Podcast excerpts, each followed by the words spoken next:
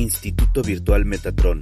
Aquí comienza la historia de líderes con sentido humano y emprendedor, sanando historias, uniendo familias, expandiendo mirada, conciencia y corazón. Instituto Virtual Metatron. Trabajando con el alma. Hola, soy Elizabeth Tajau y les doy la bienvenida a este nuevo episodio del podcast del Instituto Virtual Metatron, donde la ciencia y el fenómeno se unen. Hola, hola, buenas noches. Nuevamente aquí con ustedes, Elizabeth Tajau. Es un placer, un honor estar aquí para compartirles un tema más relacionado con pedagogía holística. En la clase pasada eh, solicitaron eh, que hablara del divorcio, cómo manejar el divorcio con los niños. La verdad es que considero que es un tema bastante importante que mirar y sobre todo muy controversial.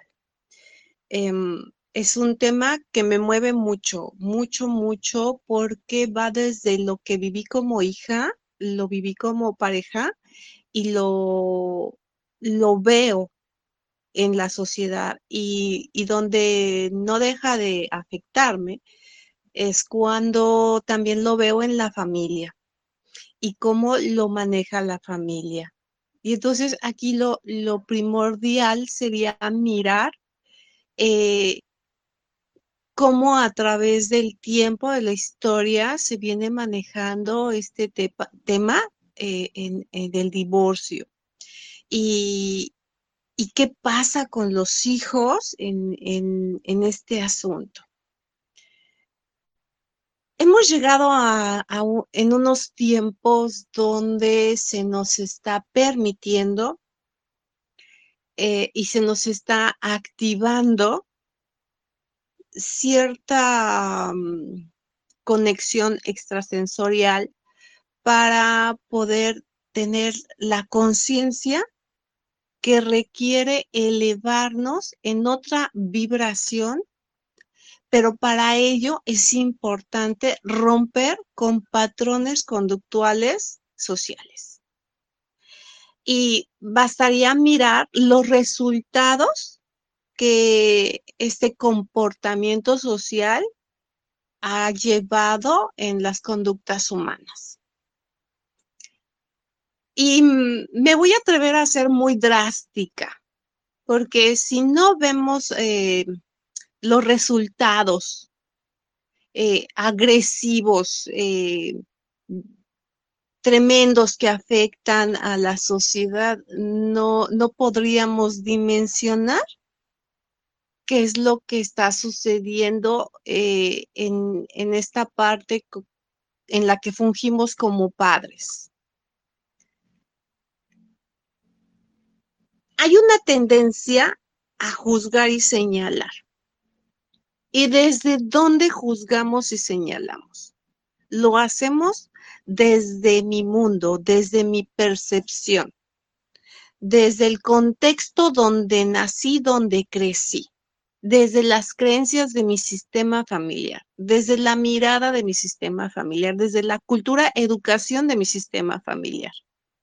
Hay sistemas familiares muy abiertos con muchísimo conocimiento y eh, eh, educación académica. Eh, hay, sistemas familiares que difícilmente tienen em, la oportunidad de, de, abrir un libro por los lugares donde viven. difícilmente entran en la educación y se mantienen en, otras, en otro mundo, en otra realidad. Esto es lo que llamamos realidades alternas. ¿Cuál es la realidad que cada ser humano está viviendo? Y desde dónde la está creando. Entonces, en ese juicio tenemos una tendencia a condenar. ¿Y a quiénes somos a los que más condenamos? Aquellos a los que consideramos las ovejas negras, los que provocan eh, situaciones de dolor a otras familias porque los llamamos rateros, asesinos, violadores, em, eh, lo señalamos, incluso a las prostitutas. Y, mm, y entonces, ¿qué pasa? La sociedad condena, condena y dice, es que el desgraciado eh, mató al, al, vecino porque lo asaltó y como se defendió y no quiso dejar su celular, no lo quiso dar, le dio un tiro y lo mató. Que, que lo metan a la cárcel, que lo refundan en la cárcel. Esto es juzgar, esto es condenar. Nosotros no tenemos la autoridad eh, legal como juez, sin embargo, tenemos esa tendencia humana que se viene repitiendo y repitiendo por muchas generaciones. Pero nadie mira el contexto de la historia. ¿Qué sucedió con ese hombre que se atrevió a robar, intentar robar un celular y terminó matando a una persona? Hay una historia detrás de esa persona. Y esa historia tiene que ver con su sistema familiar. Nosotros crecemos en un ámbito lleno de amor o en un ámbito familiar lleno de odio. Y entonces esto es como que los hijos son la semillita, ¿no? ¿En qué tierra los vas a plantar? ¿Cómo los vas a alimentar? ¿Qué, ¿Cómo los vas a regar? O sea, eh, con bendiciones con agua bendita o agua maldita. Porque va, e, es, es mirar el contexto familiar. ¿Cómo, cómo estamos educando? ¿A golpes, a mentadas? ¿A eres un tonto, un bruto, un estúpido? ¿Cómo crees esa persona? Y también es de entender que ese padre, esa madre también le falta esa, esos valores, esa educación, esa contención, porque tampoco la tuvo en su sistema familiar. Somos copia réplica de nuestros padres. Y hay muchos comportamientos que ya no queremos repetir porque nos lastimaron, porque nos dolieron.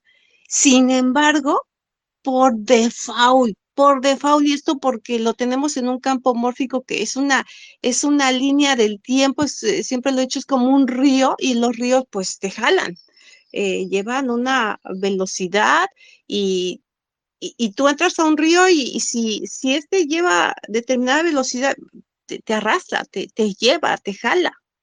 Lo mismo hace el campo mórfico. Entonces, cuando tú vienes de un campo mórfico familiar, vas a repetir inevitablemente ciertos patrones. Conscientemente dices, no quiero hacerlo, pero en un momento frágil de tu vida, caes en la misma crisis de tu padre o de tu madre y vuelves a cometer el mismo acto con uno de tus hijos. Quizá no con la misma intensidad, pero sí lo haces. Hay quienes tras una gran fuerza de voluntad ya no lo hacen, pero hay un trabajo terapéutico detrás de todo eso. Y entonces, em, ¿Por qué toco este tema tan agresivo? Porque así, así exactamente estamos haciendo con los temas de pareja, de divorcio con nuestros hijos. ¿Cuál es la conducta social común que vemos en todos, en todos los hogares cuando deciden separarse? Lo primero que deciden las parejas es que se pelean a los hijos. Y, y bueno, siempre hay sus excepciones, pero que la gran mayoría, desde el enojo, es un quiero castigarte y para castigarte no te voy a dejar ver a tus hijos. No se lo dices literal a la pareja, pero lo haces. Yo llegué a estar en juzgados y llegué a estar en esa área familiar donde veía yo como dos familias, la familia paterna y la familia materna, pequeños de 5, 6, 7 años, los agarra a una familia, ahorita voy a poner el ejemplo de, la familia paterna, y, y, la familia materna en otra esquina del juzgado. Y, y, recuerdo muy bien que en aquel entonces que yo, yo fui a, a ese lugar por, por asuntos precisamente de divorcio. Em, mi tema no era pelear los hijos y, ahorita les voy a contar por qué. Pero sí que fui a tramitar mi divorcio y entonces había que asistir a una audiencia con el juez eh, ya para determinar ciertas circunstancias de, pareja. Entonces, cuando yo entraba a, esa sala y veía cómo un sistema familiar abrazaba a los hijos, a los chiquitos, y no ni siquiera les permitían voltear a ver a su madre o a su padre del otro lado de la sala. Y no iba sola la madre o el padre, iba con, con los abuelos, iba con los hermanos, o sea, ahí va, ahí va toda la familia. Y es normal, porque hay una tendencia en el sistema familiar de apoyarnos. Pero ahí, cuando estamos eh, eh, en, en ese punto, no estamos ayudando, estamos perjudicando y no nos estamos dando cuenta que el que realmente estamos perjudicando no es a la pareja, es al niño. Ese día, recuerdo muy bien que la energía que se emanaba en esa sala era tan brutal que yo me aislé y me metí al baño. Y empecé a intentar a tomar aire, ¿no? Y vaya, que qué aire hay en un baño, que no huele nada bien, por muy limpio que sea. Pero era mejor que lo que yo estaba respirando en esa sala. Y sucede algo que, me, que me refuerza mi información y entonces llega otra chica ahí en, el baño y me dice, me salí de la sala porque no se aguanta la energía que hay ahí. Y le dije, sí, yo también, por eso estoy aquí. Es brutal esa energía. Y es brutal porque el mayor afectado son nuestros hijos. ¿Y qué vemos en constelaciones familiares? ¿Y qué vemos en todas las religiones? no separar a los hijos de los padres. Porque yo como adulto te puedo castigar de muchas maneras, porque ya no me quieres, porque me engañaste, porque me traicionaste, por, por, el, por lo que ordenes y mandes, porque somos humanos y siempre vamos a encontrar diferencias en el otro. Pero a los hijos, a los hijos no se les da ni siquiera ni siquiera se le debe de dar a un hijo la elección de decirle, te vas con tu padre o con tu madre. al hijo lo pones en una encrucijada, porque un hijo ama a las dos partes. Y no voy tan lejos. Si yo les pregunto a ustedes como adultos, y ya como adultos en este momento les ponen a sus padres enfrente de, de ustedes y a los dos, a, a los dos les ponen una pistola y a ustedes les dicen, Ustedes eligen, elige. ¿A quién matamos primero, a tu mamá o a tu papá? ¿Y ustedes qué van a decir? ¿Se atreverían a decir que matan primero a la madre o al padre? Claro que no. Porque a la edad que tengamos, seguimos amando a nuestros padres por sobre todas nuestras cosas, sobre todas las cosas. Son las personas más importantes de nuestra vida. ¿Y por qué son tan importantes? Porque ellos son la razón de mi existencia. Ellos son los que hicieron posible que yo viviera. Que, tenemos una historia de dolor, de dolor, sí, cada quien tiene una historia de dolor. Algunas similares, otras totalmente diferentes. Pero al final venimos de ahí. Antes de nacer, elegimos a nuestros padres para que nos dieran la implicación necesaria a trascender como seres como seres de luz para poder trascender y perdonar actos. Es verdad que hay actos atroces que muchas personas no podrían perdonar. Y ahí cada quien sabe hasta dónde y cómo. Cada quien sabe si solicita la ayuda o no. Cada quien sabe si quiere salir del hoyo o no. Cada quien elige desde su libre albedrío si se hunde en eso o lo trasciende. Pero al final elegimos a nuestros padres para recibir esas implicaciones y poderlas trascender.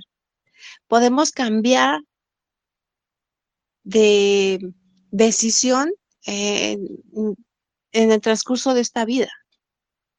Pero mientras eso sucede, una de nuestras grandes misiones es dar vida, que continúe en nuestras generaciones. Y esa vida que estamos dando cómo la estamos tratando. Y si yo me voy a separar del padre, ¿por qué voy a separar a mi hijo de ese padre? Primero voy a pensar como mujer, ¿vale? Yo, ¿cómo me puedo atrever a arrebatarle al, a su padre a mi hijo?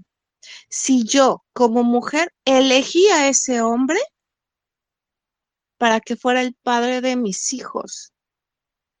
Y ese pequeño viene con todo el ADN incrustado del padre y el mío de como madre. ¿Quién soy yo para arrebatarle lo que en un principio le regalé? Es como partirlo en dos. Agarrar un serrucho y partirlo a la mitad. Y me quedo con mi mitad y le doy su mitad, o es más, la tiro a la basura. Porque esa mitad a mi mirada no me sirve, ya no la quiero, ya la excluyo. Tan es así que tenemos una tendencia a decir mi ex, uno de los grandes dolores del ser humano y del alma es la exclusión. Y cuando tú dices mi ex, mi ex marido, mi ex novio, estás excluyendo a tu novio y a tu marido. Y cuando excluimos, nuestra vida empieza a truncarse porque no nos estamos dando cuenta que gracias a lo que vivimos con esas personas, nos hicieron la vida que hoy soy. Porque todas las experiencias y vivencias que yo tenga con mi pareja, que son los grandes maestros en mi vida, van a ser de, de mí algo más. No resta, suma. Por muy negativo que lo veamos, porque todo lo que pareciera oscuro y denso existe pero existe por una razón, porque todo tiene una razón, y esa razón es que solamente en la oscuridad puedes ver la luz. La luz no la puedes distinguir en la luz. Una luz sobre luz. Mira hacia el sol y si existiera otro sol tras el sol no podrías verlo. Pero si estuvieras en la oscuridad y, ve, y te ponen dos soles, los distingues, los ves claro. La vida es tan sabia que de alguna manera ordena todo para que nosotros podamos trascender. Y una de las cosas que nos toca trascender es respetar los designios de nuestros hijos. Nosotros mismos las elegimos. Ahora, yo como hombre, si yo como hombre elegí a esta mujer para que fuera la madre de mis hijos, ¿cómo me atrevo a arrebatarle a mi hijo el derecho de esa madre? Además, el hijo tiene una mayor conexión con la madre que con el padre, porque se engendró en su vientre nueve meses. Palpitaron juntos en el mismo corazón. Arrabátale a un hijo una madre y le destrozas la vida. Porque la madre es la contención, es el amor, es el soporte de la vida. Y lo vemos en muchas escenas policíacas. Cuando hay una guerrilla, cuando, cuando hay una confrontación, una madre agarra con uñas y dientes a un hijo. Así de grande es la madre para un hijo. ¿Qué estamos haciendo? ¿Cómo vamos a manejar el divorcio con nuestros hijos? Son muchas cosas a mirar. Pero la principal, no le arrebates el derecho a tu hijo de quitarle a su padre o a su madre. Porque además de quitarle un padre o una madre, no solo le quitas eso, le quitas todo el sistema familiar de donde viene.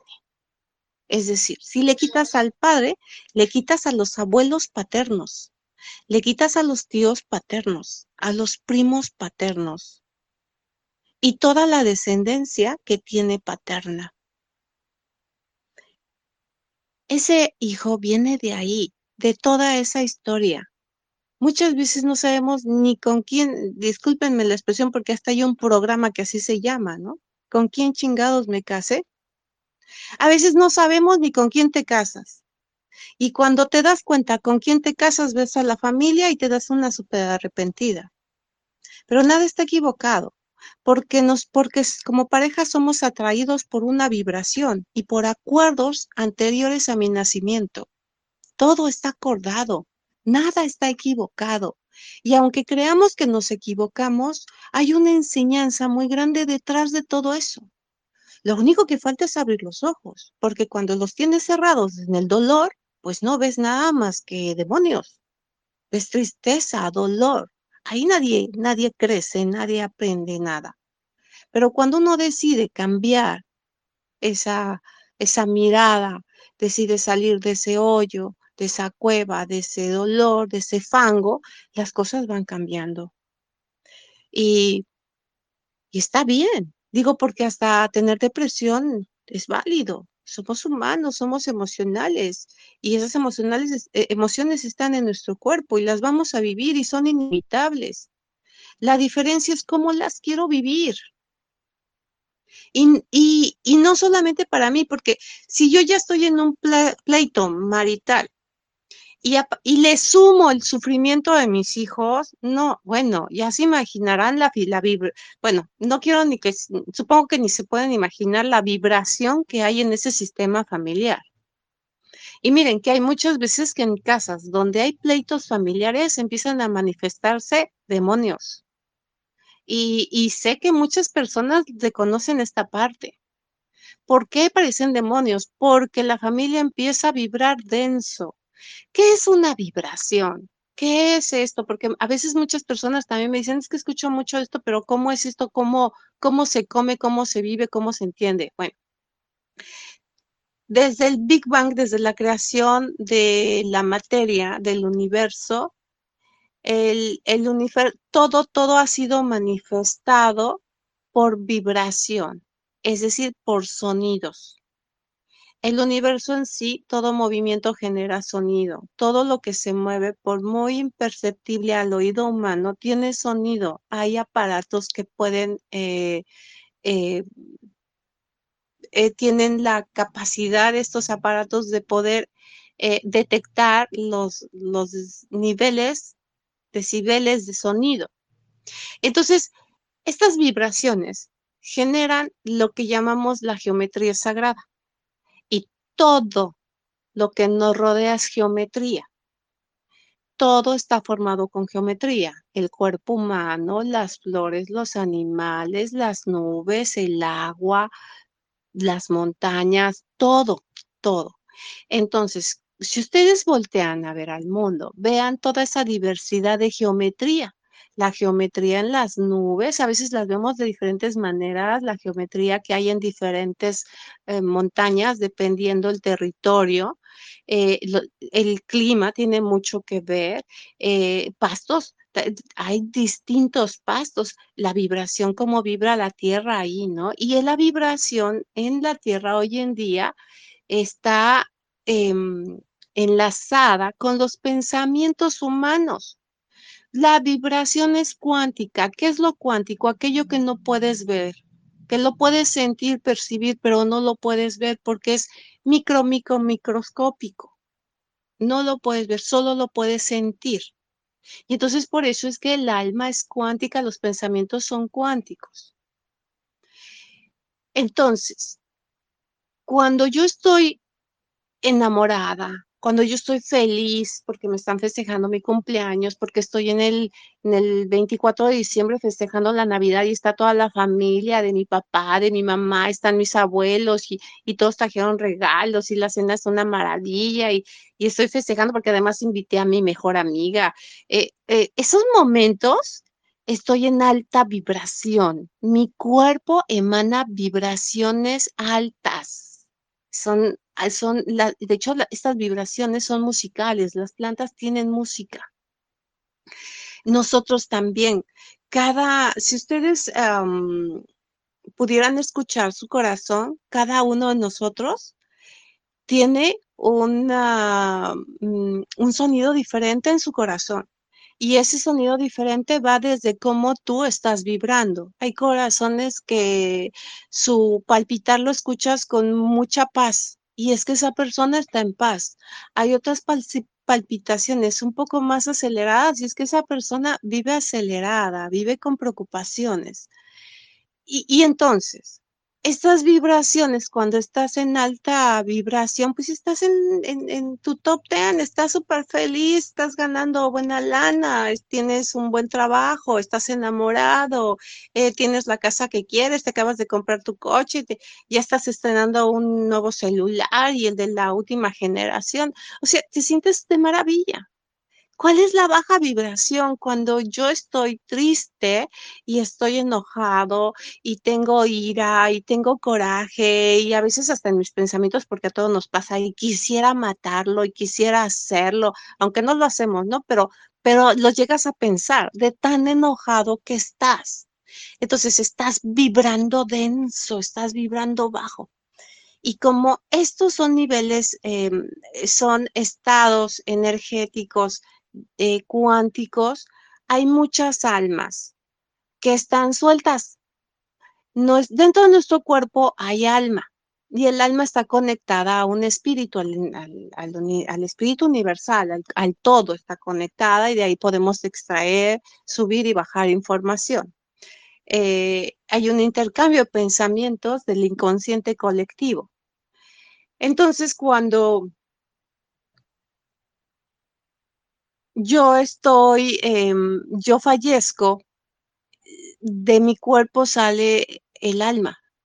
Y cuando sale el alma, esta alma pasa por, eh, por un túnel o por un, por un jardín para ir hacia, hacia la, el, el universo del alma, del espíritu, hacia la luz, lo que llamamos la luz pero estos son portales que se abren y esto es como cuando vas a tomar el avión, hay un horario y hay un día y si no llega, pues perdiste el avión, ¿no? Eso es igual. Si no entras por el portal, se cierra. Y entonces hay muchas almas que no alcanzan a cruzar el portal y ¿qué pasa? Se quedan aquí. Y, y muchas de ellas son personas que fueron malos en su vida, que cometieron crímenes. Y como tienen temor de, como todo adolescente, pues me voy a la fiesta y como me fui a la fiesta y no me dieron permiso, me escapé de mi casa y, y, pues voy a regresar, pero me da miedo regresar porque qué tal si mi papá ya despertó y me va a agarrar a cuerazos, ¿no? Porque me, me va a regañar. Así, así los asesinos sienten. Ahorita se divierten haciendo lo que, lo que sienten hacer, pero cuando van a cruzar el umbral, en ese punto ya hay un estado de conciencia diferente y entonces, ¿qué pasa? Sienten que llegan a casa y van a encontrar el chicotito y entonces dicen, no, no cruzó y se quedan aquí. Entonces, esto es lo que llamamos los demonios. Están entre nosotros, están alrededor. ¿Y dónde se acercan a tu casa cuando tú estás en esta densidad? Cuando tú estás enojado con la familia, cuando están peleando, cuando se están habilitando los vasos, los trastes y, todo esto. Y que además, pues los hijos siempre están tristes porque un hijo no alcanza a comprender el mundo del adulto. No puede comprenderlo porque no es un adulto. El niño en su mente solo tiene juegos. ¿Y por qué tiene juegos? Porque a través del juego el niño aprende. El niño aprende y conoce el mundo de los adultos. ¿De qué están hechos los juguetes? Bueno, más, más que de qué están hechos sería qué, qué tipos de juguetes hay. Hay muñecas, hay juegos de té, hay metralletas, hay pistolas, hay, hay una serie de juegos que nos invitan a ser mamá o nos invitan a ser papá nos invitan a ser policía, nos invitan a ser maestro, nos invitan a ser este, militar. ¿Qué nos invita el juguete? A jugar. ¿A jugar cómo? Pues como lo hacen los adultos. Ahí es donde yo empiezo a aprender a ser adulto. Pero todavía no conozco el mundo del adulto. Yo solo lo veo como un juego cuando soy un niño. Y lo único que tengo en mi cabecita son juegos y caricaturas, porque me gustan ver las caricaturas. Pero entonces cuando vemos que mi papá y mi mamá se están peleando, yo no entiendo qué está pasando. En primera me duele mi corazón y no sé ni por qué me duele, no puedo identificarlo. eh, pero también siento, me siento triste porque algo está pasando, porque dos personas que yo amo por sobre todas mis, por sobre todas las cosas, se están agarrando a trompones. Y entonces, eh, eh, pues estos niños empiezan a sentirse inseguros y son los que vemos que, que tienen bullying en la escuela, porque están siendo vulnerables ante la situación que está sucediendo en su casa. Y si además sumas que a estos hijos los haces cómplices, no hombre, ¿qué estás haciendo? Eh, ¿Y en qué sentido cómplices? Bueno, hay dos tipos de complicidad. La primera complicidad es que yo ya no me atrevo a hablarle al otro y entonces mando a mi hijo a cobrarle la pensión, ¿no? O siquiera para comer. O sea, como si el hijo tuviera la obligación o tuviera la capacidad para, para confrontarse esto. Y esto le compete y le corresponde al adulto.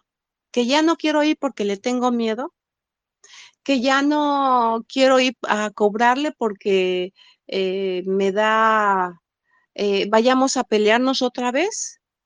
Eh, es, es, miedo a la confrontación nuevamente, entonces la evitas a través de los niños. Pero entonces, ¿qué estás haciendo? Te estás quitando tu miedo y se lo estás poniendo a tu hijo. Aunque él pareciera que desconoce todo, él se lleva tu miedo. Y por un amor muy grande, va a hacerlo todo por ti porque tú se lo pediste. Así son los hijos. Esa es una complicidad. Y hay otra complicidad que tiene que ver con la sexualidad. Los niños no conocen de sexualidad todavía, ni siquiera han llegado a la pubertad. No saben lo que es un beso, o sea, lo pueden ver en los padres. Y algunos niños de repente podrían cachar a sus padres en la intimidad, pero no saben realmente esta cosa tan sagrada. Miren, para un hijo, lo más sagrado el acto más sagrado de un hijo, de un niño, es jugar. Como el acto más sagrado que hay en una pareja es hacer el amor. El acto más sagrado de un profesional es dedicarse a su profesión. El niño, su acto es jugar. Y si de repente a este niño le solicitas que sea tu cómplice, para poder eh, eh, platicar con alguien.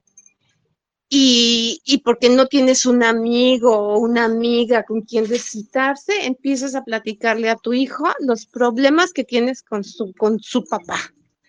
Es que, es que tu papá anda con, con la vecina, mijo. Y, y, y llorando se lo puedes contar o, o de alguna manera se lo cuentas, pero pero no es correcto porque empiezas a hacerlo cómplice como si tuviera tu edad y como si pudiera comprenderte, porque además lo estás poniendo en contra también del padre o de la madre. Si esto le sumas que los confrontas, es que eres igual a tu padre, es que eres igual a tu madre, los hijos por fidelidad a, sus padres, por el amor más grande a sus, padres, cuando esté con mamá se va a parecer a papá y va a hacer las cosas como el papá. Y cuando esté con el papá va a hacerlo como la mamá. ¿Por qué? ¿Qué está haciendo el niño? Yo, papá, vengo a mostrarte cómo es mi mamá para que te enamores de ella, para que la vuelvas a tomar, porque la ilusión de un hijo es ver a sus padres juntos.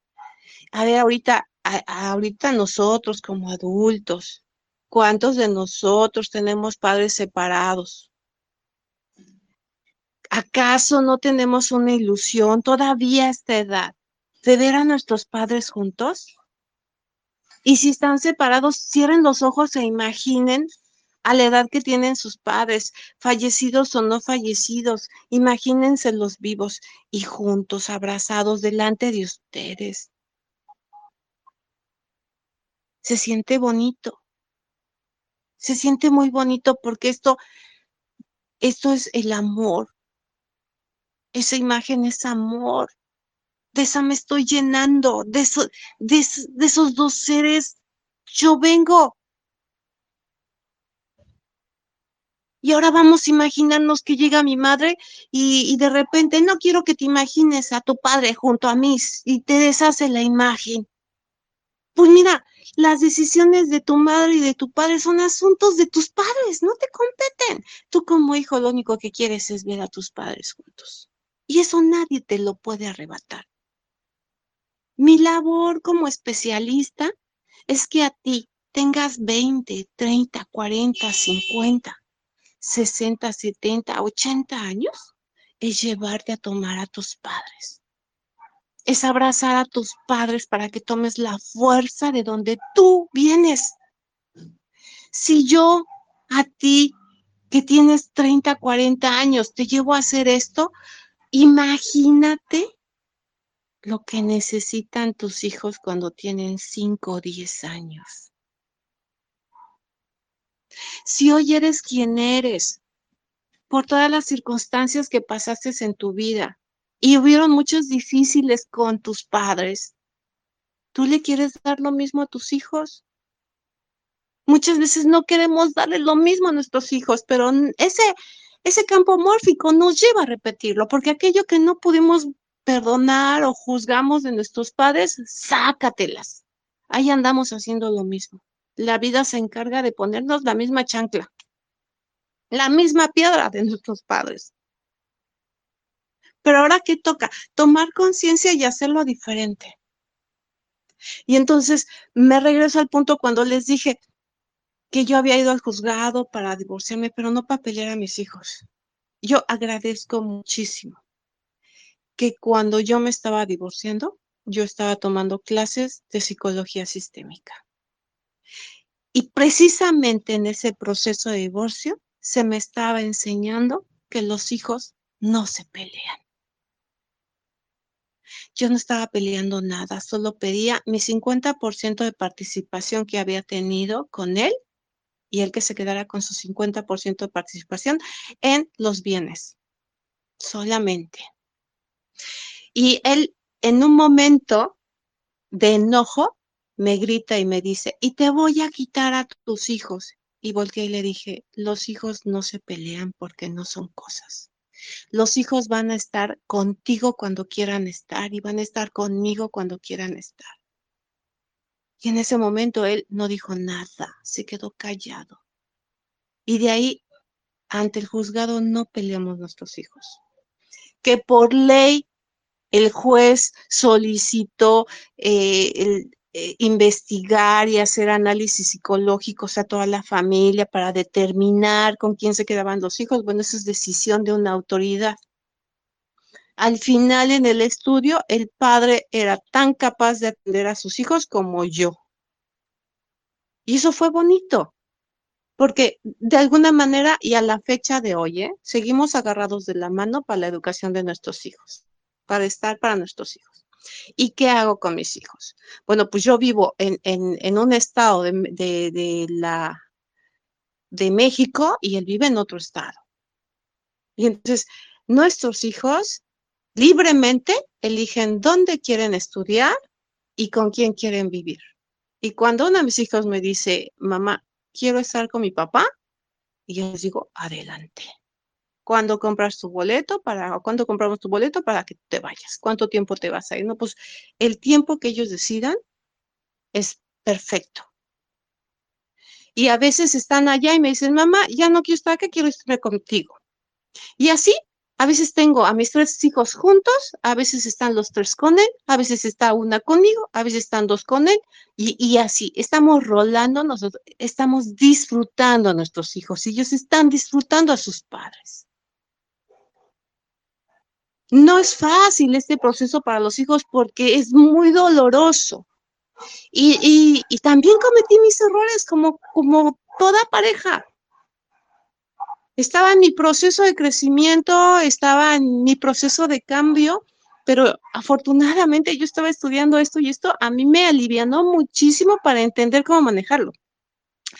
Y les voy a contar otra anécdota que viví, eh, que, no me sorprendió, pero que sí impactó.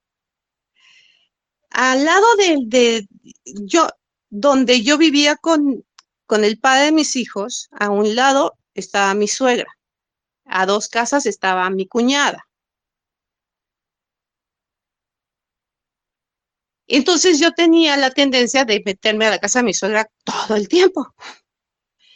Y ya divorciada, yo seguía metiéndome en la casa de mi suegra, donde todavía ahí vivían otras cuñadas también.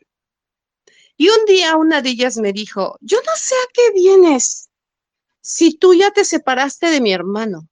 Y yo le dije, a ver, a ver, yo me separé de tu hermano, pero no me separé de ustedes.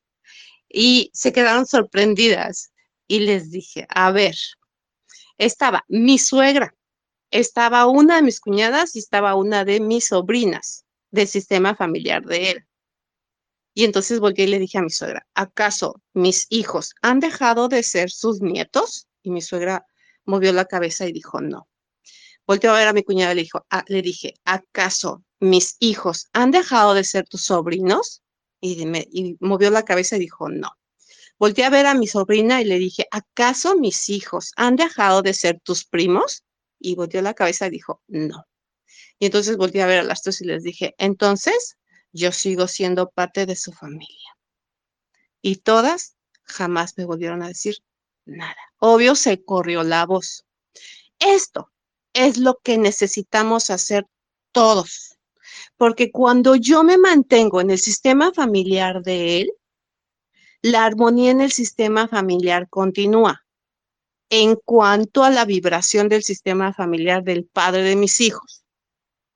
De esta manera, cuando hay eventos del lado del padre de mis hijos, ellos pueden ir libremente. Ellos disfrutan a sus tíos, disfrutan a sus primos, disfrutan a sus abuelos. Y yo les doy la libertad de ir mamá, es que se, va a casar este, mi primo y va a estar la familia, adelante, vayan.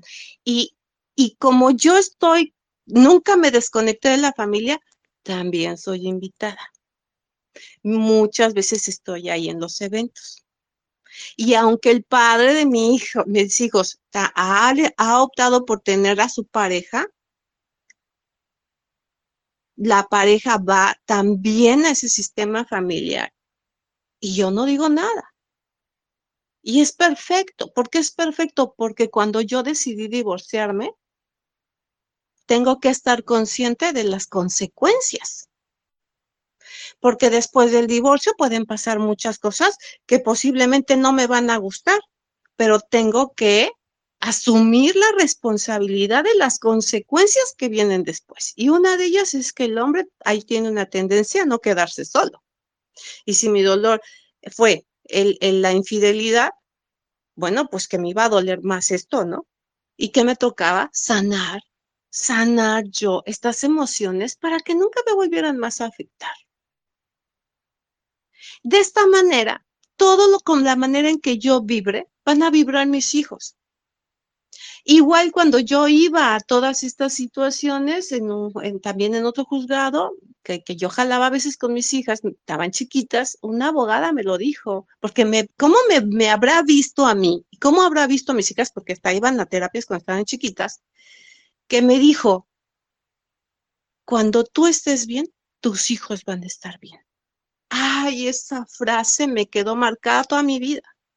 Y entonces fue por eso que me dediqué a sanar, a sanar, a sanar, a sanar, a sanar, porque sabía que si yo no tenía mis salvavidas, nos íbamos a ahogar todas. Yo no podía ponerle salvavidas a mis hijas si yo me iba a hundir. Entonces era primero yo. Y sí, claro que ves todo el proceso, no es fácil porque ves a los hijos que están mal, pero no puedes hacer nada mientras tú estés mal. Y entonces me dediqué a rescatarme y a rescatarme y a rescatarme y a rescatarme. A tener una buena relación con mi pareja, una buena relación con su padre, una buena relación y una buena relación y una buena relación. Porque él estaba enojado. Y está bien que estaba enojado, porque a mí me dolió, a él le dolió. Y del dolor pasa el enojo. Y está, y está bien que se enoje, se vale enojarnos. Pero como me lo decían en mis clases, tú vas a resolver tu 50%, deja que él resuelva su 50%, y si él no lo resuelve, pues es su bronca de él. Pero de que la vida te patea en algún punto, pues ese día te va a doblar también. Y tendrás que resolverlo. Así es que a, a veces encontramos en terapias a las parejas y a veces solamente a la mujer o al hombre y están tristes porque quisieran rescatar a su matrimonio y no pueden porque no se presentan sus parejas. Pero es que a la pareja no le importa. Pero es que también es mirar que todos tenemos un nivel de evolución distinto. Y cuando te tocó evolucionar más rápido que a la pareja, pues ya estás en otro nivel y él se quedó atrás o ella se quedó atrás. Pero no te preocupes, te va a alcanzar. En algún momento va a tomar el camino. Todo es perfecto. Lo importante es que hagas tu chamba. Y entonces cuando te enfocas a trabajar en ti, en ser mejor persona, en no separar, en no excluir, en integrar, tomaste una decisión de separación y eso no significa que desmembres al sistema familiar, no, tenemos que cambiar miradas, contextos familiares y cómo los vamos a cambiar mirando diferente es un, si ya no quiero estar contigo, pues es que estoy buscando mi paz. El juego que tú estás, que quieres jugar conmigo, pues no es lo que yo quiero. Porque al, ser dos seres con dos mundos distintos, aunque vibremos igual, tenemos una, tenemos una meta cada uno de nosotros como pareja. Y muchas veces la meta no es la misma. Entonces, cuando, cuando las cosas empiezan a romper, no es malo. Hay un cambio en tu vida y solo tienes que tomarlo sin resistencia. Los hijos nacieron para vivir esa implicación del divorcio. A veces decimos, no me voy por mis hijos. Híjole, qué amolada le estás dando a tus hijos. Primero los hijos como no lo entienden, y yo soy una de ellas, lo reconozco, porque cuando mi mamá decía, no me voy por mis hijos, yo decía, yo me decía, ay, qué culpa tenemos nosotros. O luego le decía a mi mamá, y, y como, ¿por qué te quedas por nosotros? Estás sufriendo. Y, y yo misma me dije, yo una chamaca, ¿no? Me decía, no, cuando yo me encuentre un hombre que, me trate mal, pues, pues yo lo voy a dejar, no me voy a quedar por mis hijos. No, mm. eh, eh, yo, yo me sostuve en el dolor en un matrimonio por más de 10 años, por mis hijos. ¿Y saben qué es lo peor? Que ellos maman todo ese proceso de dolor dentro del sistema familiar. Porque lo único que vieron mis hijas en mi historia, porque hablo por mí, y cada uno de nosotros, de ustedes, tienen su propia historia, solo analícense, véanse en el espejo y vean esa película que están viendo sus hijos de ustedes. Pero lo que vieron mis hijas es que vieron una madre llorando en todos los rincones de su casa. Una madre que buscaba huir, escapar de, de realidades. Una madre que en su momento fue muy débil. Y teniendo yo hijas, ¿qué es lo que están aprendiendo mis hijas? Lo mismo.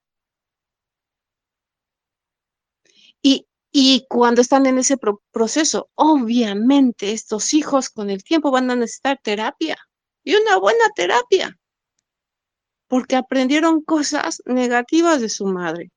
que aprendieron? Que la madre, que una mujer tiene que aguantar ahí a la pareja, que una mujer puede llorar mucho tiempo, que una mujer se puede quedar por los hijos, que una mujer se puede destrozar la vida y no crecer para quedarse con los hijos. Los hijos están aprendiendo eso y es una barbaridad. No somos conscientes de eso. Y de ahí es donde decía que había que romper patrones sociales, porque tenemos que ver el resultado que hasta el día de hoy se han logrado, separando familias. Porque cuando yo no dejo ir a mi hijo con su padre, tampoco lo voy a dejar ir con la abuela paterna. Y todos, todos nosotros somos hijos de alguien todos nosotros somos nietos de alguien. Y la conexión con los abuelos, nadie me va a negar que es una conexión maravillosa. Claro que hay abuelos muy rígidos, ¿no? Pero, pero esa conexión con los abuelos es increíble. Arrebátale también eso a tu hijo. ¿Qué clase de humano estás creando? Y entonces me regreso a la conversación inicial. Cuando veas un asesino allá afuera, un asaltante allá afuera, una persona que está en muy baja vibración, solo mira tu historia o mira la historia de esa persona. porque seguramente tuvo situaciones conflictivas muy fuertes en su sistema familiar. Mamás que aguantaron demasiados golpes, abusos, o por amor soportaron ciertas, porque así le dicen, ¿no? Amor, que no es amor, pero que por amor aguantaron muchas cosas y vejaciones a los hijos y el resultado lo vemos allá afuera en la sociedad. Por eso siempre he dicho que nosotros como padres tenemos una gran responsabilidad en la educación de nuestros hijos. Pero lo primero, para tomar conciencia en esa educación, tenemos que ver cómo yo me estoy comportando, cómo yo lo estoy tomando, cómo yo lo estoy viviendo, lo estoy percibiendo. Y desde ahí me toca trabajarlo pero nunca, nunca le arrebaten a sus padres a sus propios hijos. Es un dolor muy grande y no estás castigando a la pareja, estás castigando a los hijos. Y ellos no tienen culpa absoluta de nada. Y si quieres que tus hijos algún día sean felices con su pareja, tienes que llevarlos a sentir la felicidad tomando a su papá y a su mamá tal y como son. Y unas separaciones también pueden ser pasivas, no tan agresivas. Que el otro no lo entiende, ni modo. Recurre a instancias mayores, porque hoy en día ya tenemos más apoyo legal las mujeres. Podemos ser protegidas, podemos recurrir a otras instancias para poder ser felices. La felicidad no necesariamente siempre con la pareja. La felicidad se ve de muchas maneras y se vive de muchas maneras. Seamos más conscientes de cómo estamos obrando. No le arranquemos a nuestros hijos a su padre o a su madre, menos al sistema familiar de donde viene.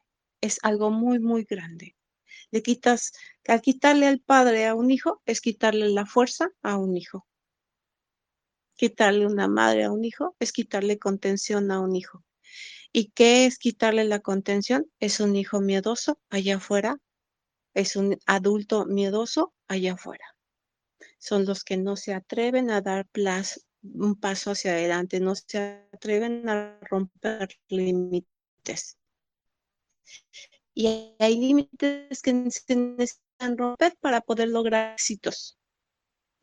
Llevar nuestro cuerpo a otros niveles de capacidad, nuestras ganas, nuestro ímpetu, nuestros deseos. Todo tenemos que sobrelimitarlo para ir más allá. Y de esa manera hay una evolución en mi sistema familiar y hay una evolución humana es dar un paso cuántico, un salto cuántico, hacerlo diferente. ¿Y cómo vas a hablar con tus hijos del divorcio? No es fácil. Y tampoco es recomendable que tú lo digas con ellos, porque estás en el dolor y le vas a transmitir dolor. Dile, querido hijo, no estoy en el momento de explicarte nada me siento mal. Sé que no me entiendes.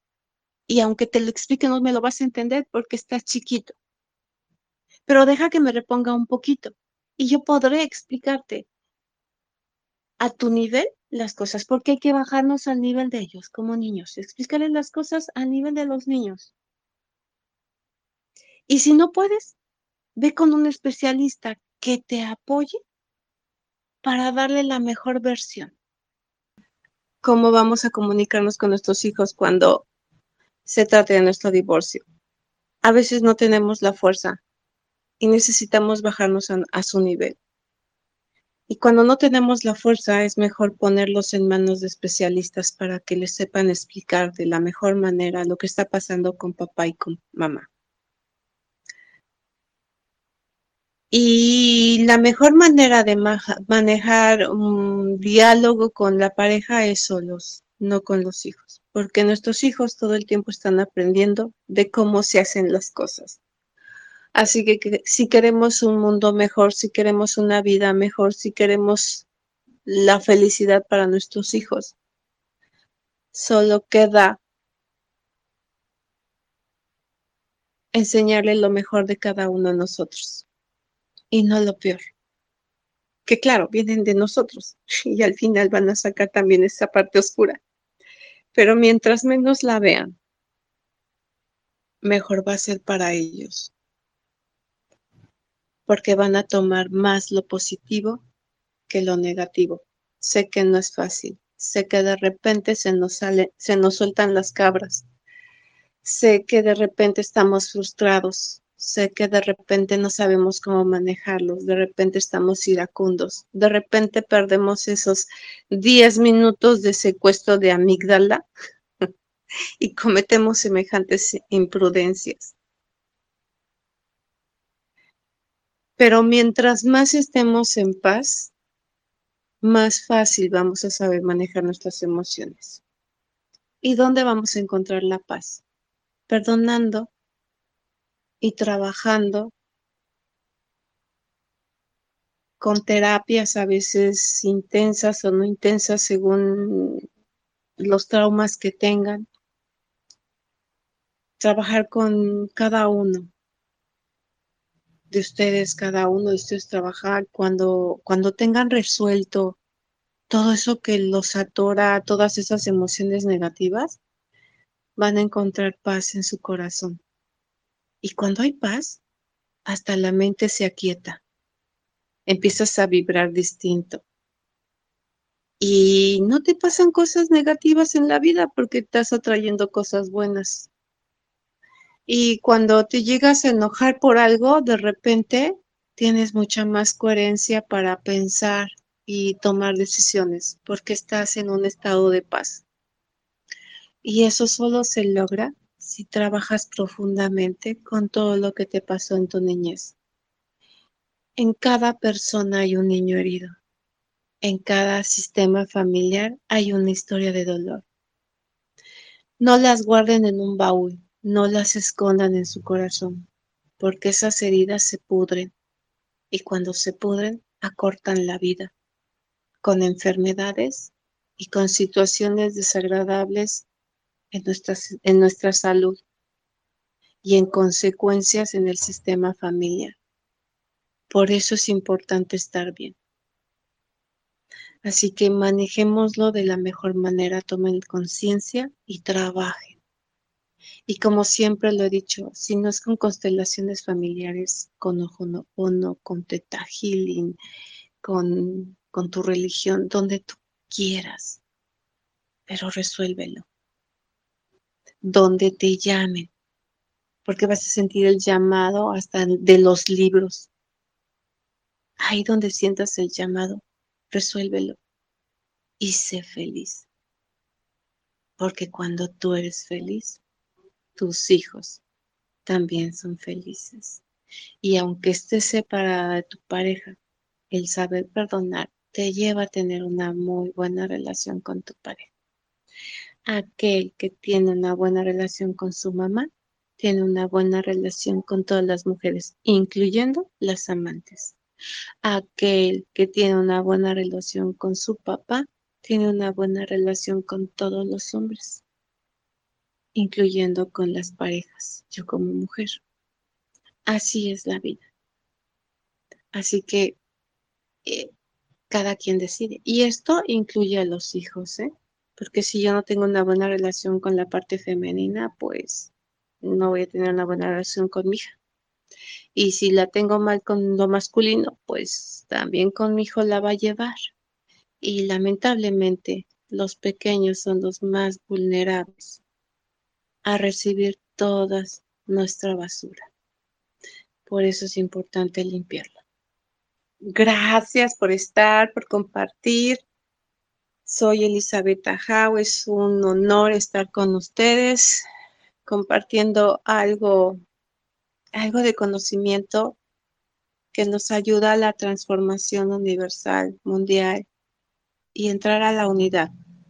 Bendiciones y que sean muy, muy, muy felices. Gracias por estar. Instituto Virtual Metatron. Donde la ciencia y el fenómeno se unen. Muchas gracias por estar. Los invito a seguir nuestras redes sociales como Instituto Virtual Metatron. Nos escuchamos en la próxima emisión.